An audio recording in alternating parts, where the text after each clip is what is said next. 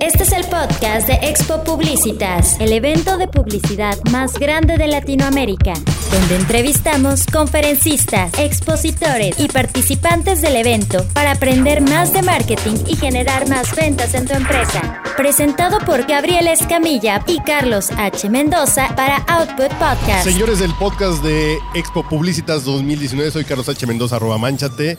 Y seguimos con este recorrido con todos los conferencistas y expertos que están en este evento.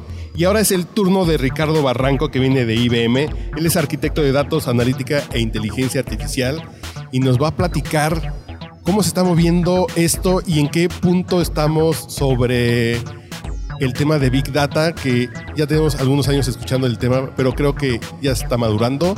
Y bienvenido, Ricardo, al podcast. Hola, ¿qué tal? Muchas gracias por la invitación. Gracias a todos. Eh, Sí, como bien mencionas, ya el nivel de madurez en el cual el concepto de Big Data hoy se está dando cada vez mayor en las diferentes empresas. Eh, sin embargo, existen muchos, muchos desafíos ¿no? alrededor de ello. Primeramente es, ¿qué voy a hacer con la información? O sea, empiezo a crear repositorios de Big Data, empiezo a almacenar datos de mis clientes, datos de redes sociales, pero, pero la, digamos que la vertiente principal es qué voy a hacer con eso. Ahora, el otro reto es, ya que identifico a lo mejor qué voy a hacer con esa información, es si mi información se encuentra realmente limpia, o sea, es veraz, o sea, de alguna forma, qué tipo de mecanismos las empresas deberían de tomar en cuenta para si la información de sus clientes que están captando, las transacciones, eh, como los comportamientos, eh, todas esas características se encuentran totalmente limpias. ¿no? Hay una suciedad de la información. Y el reto ahora de inicio es la estructuración de los datos. Correcto. Primeramente es cómo voy a estructurarlo. Necesito estandarizar esa información para que todo, toda la organización sea coherente al momento de estar consumiendo esa data. ¿no? Porque es bien importante cuando nosotros hacemos algún análisis sobre si nuestro cliente está consumiendo un cierto producto en cierto horario y cuál es su preferencia de acuerdo también a una catalogación o un perfil o un segmento que se le hizo hacia otros usuarios, cuando nosotros nos equivocamos, entonces empezamos a perder valor y el cliente empieza a mirar a la competencia, Empezamos a perder ventas y entonces eso es el punto principal. ¿Cuál sería entonces el principal punto para obtener valor de los datos para que la gente vea un, eh, un verdadero aprovechamiento de tener muchos datos y poderlos explotar? ¿Cuál sería como el primer paso? Mira, el primer paso es, como te comentaba, es identificar primeramente cuál es, cuál es tu, tu necesidad o tu dolor de negocio. Es decir, hacia dónde vamos a dirigir como empresa ese camino, ¿no? La estrategia. La estrategia. Tener muy claro. Claro, porque si empiezas a consolidar información, si empiezas a crear tu, plataforma de Big Data, después cuando quieras consumirla ya vas a tener, ya no lo que hoy se conoce como, como data lakes, ya no vas a tener un lago de datos. Lo que vas a tener va a ser, va a ser una laguna totalmente llena de suciedad y no vas a, captar realmente lo que tú estás almacenando en ese lago de datos. Tiene que ser, eh, en esa misma analogía, como un flujo útil, como un caudal que sea direccionado a donde tú lo quieres utilizar.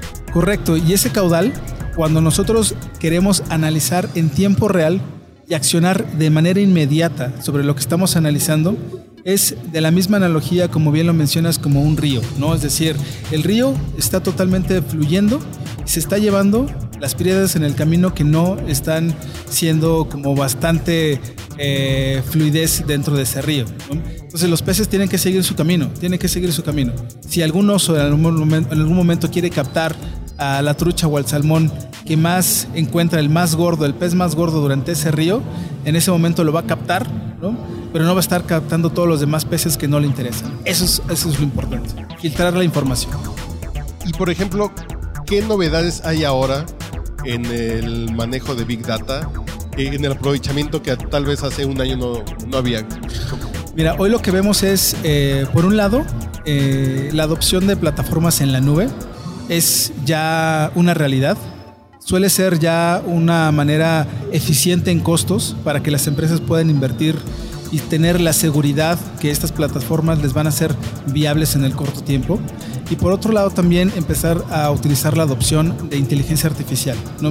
Ya no es algo tan complejo, ya existen algoritmos, ya existen eh, modelos que nos permiten empezar a determinar cuál es esa eh, predilección que tienen nuestros clientes bajo cierto producto, cómo vamos a captar esa información no estructurada, cómo la vamos a limpiar y finalmente que esos modelos tengan un sentido al final. ¿Y esto cómo se pega con Machine Learning, con todos estos procesos automáticos que ayudan que una empresa se haga mucho más eficiente? Totalmente alineado. Eh, el concepto de inteligencia artificial, realmente Machine Learning es un subconjunto de inteligencia artificial, ¿no?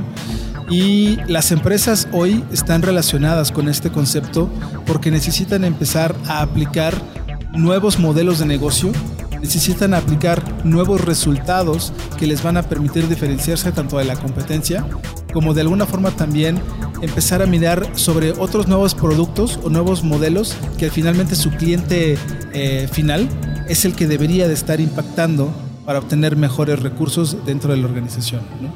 Ok, y en este punto, ¿cómo ves, como qué implementaciones has visto que te han llamado la atención por lo novedoso, por lo atractivo, por lo innovador, porque están pensando fuera de lo común?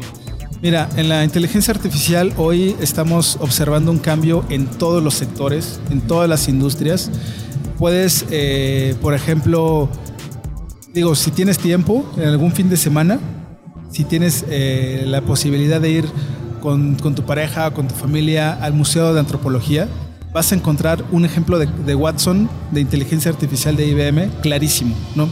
Es decir, tú puedes eh, preguntarle a una aplicación cognitiva que ya tienen implementado en el Museo de Antropología sobre alguna de las piezas que tienen piezas arqueológicas y así lo que primero se te ocurre en la mente, decir, oye, ¿esta pieza de qué año es? ¿O qué se basaron para poder definir la estructura de esta pieza? Y Watson empieza a correlacionar toda la información histórica aprendiendo de las preguntas de otros usuarios y dándote una respuesta en lenguaje natural. ¿Y, y esto es en alguna sala en particular o ya es todo el...? Eh, entiendo que es en la Saya Maya. Ok.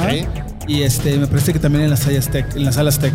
Ok, Ahora, ese es uno de los casos, ¿no? Por ejemplo, eh, en el Centro de Inteligencia Cognitiva del Hospital Ángeles, hoy está analizando cuál va a ser la mejor manera de poder eh, detectar cáncer tempranamente y sobre todo qué vamos a poder aplicar como un tratamiento temprano para eliminar y erradicar totalmente la enfermedad este, antes de que sea demasiado tarde, ¿no? Y todo esto aplicando inteligencia artificial. Y en este punto que vemos un tema de salud que es muy importante y trascendente, pero también este anticiparse a los eventos, que hay muchas empresas que en sus procesos diarios ya saben cuándo se va a descomponer una máquina porque el Machine Learning dice, Claro. vas para allá y te puedes adelantar a estos eventos. ¿no? Totalmente. El tema que acabas de mencionar de mantenimiento predictivo de los diferentes dispositivos, de las máquinas, hoy es una realidad también porque existen ya muchos eh, dispositivos interconectados, ¿no? El tema que vemos de Internet de las Cosas, todos los sensores y dispositivos que están identificando cómo se comportan estas máquinas, podemos estar prediciendo en algún momento si va a haber una falla o si debemos de corregir algún digamos que algún valor dentro de esa máquina para que opere de manera adecuada o si estamos observando también niveles que se están comportando de manera inadecuada en base a lo que nosotros estamos esperando como resultado operativo. Y tu plática del día de hoy fue sobre... Eh, hoy fue basado en qué es la ciencia de datos, justamente aplicada en la industria y cómo puede ayudar en temas de publicidad y de marketing. ¿Cuáles son las principales dudas que tienen las personas alrededor de esto? Cuando llega alguien que no está tan, tan identificado con la tecnología y tienen estas dudas, es cómo lo puedo implementar yo en una pyme tal vez. Correcto.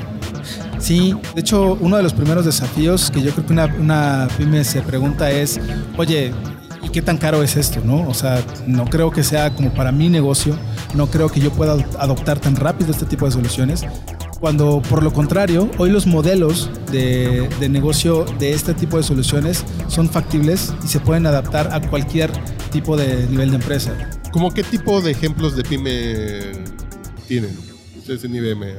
Mira, algo que se puede hacer es eh, captar en tus diferentes eh, medios digitales por ejemplo, en tu tienda en línea o en las aplicaciones móviles de una pyme, rápidamente establecer agentes virtuales, de manera que estén interactuando eh, en lenguaje natural con sus consumidores y que puedan atenderlos rápidamente hacia qué tipo de resultado o de producto necesitan estar buscando.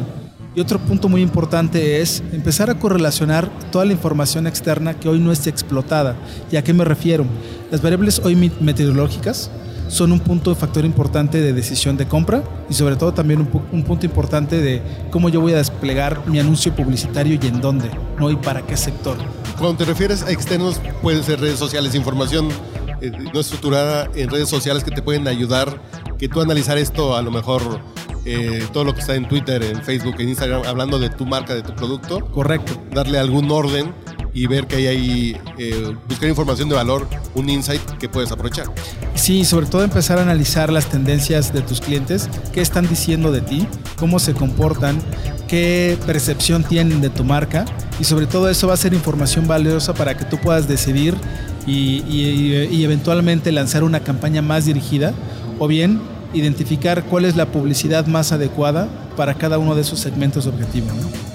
¿Y cuál sería el principal consejo que les des a las empresas de cualquier tamaño para que se acerquen a esta tecnología? Que en este caso es Watson de IBM. Claro, mira, un punto importante es primero eh, comenzar con conocer qué información es la que yo estoy captando en mi negocio.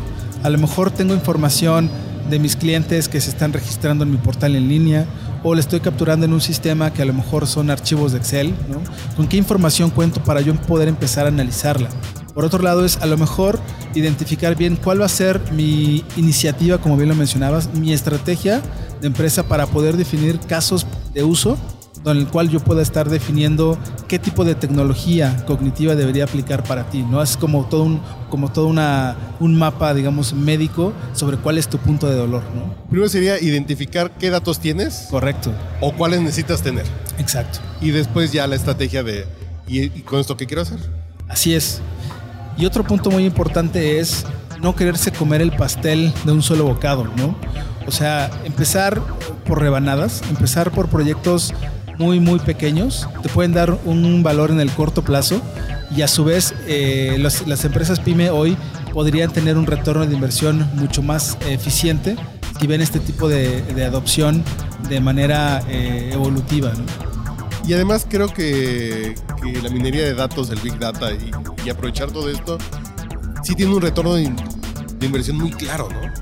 Sí, y, evidentemente es fundamental para toda empresa empezar a aplicar un área de analítica. No, no podemos tomar decisiones simplemente por mero sentimiento, no podemos tomar decisiones por ver qué hacen los demás.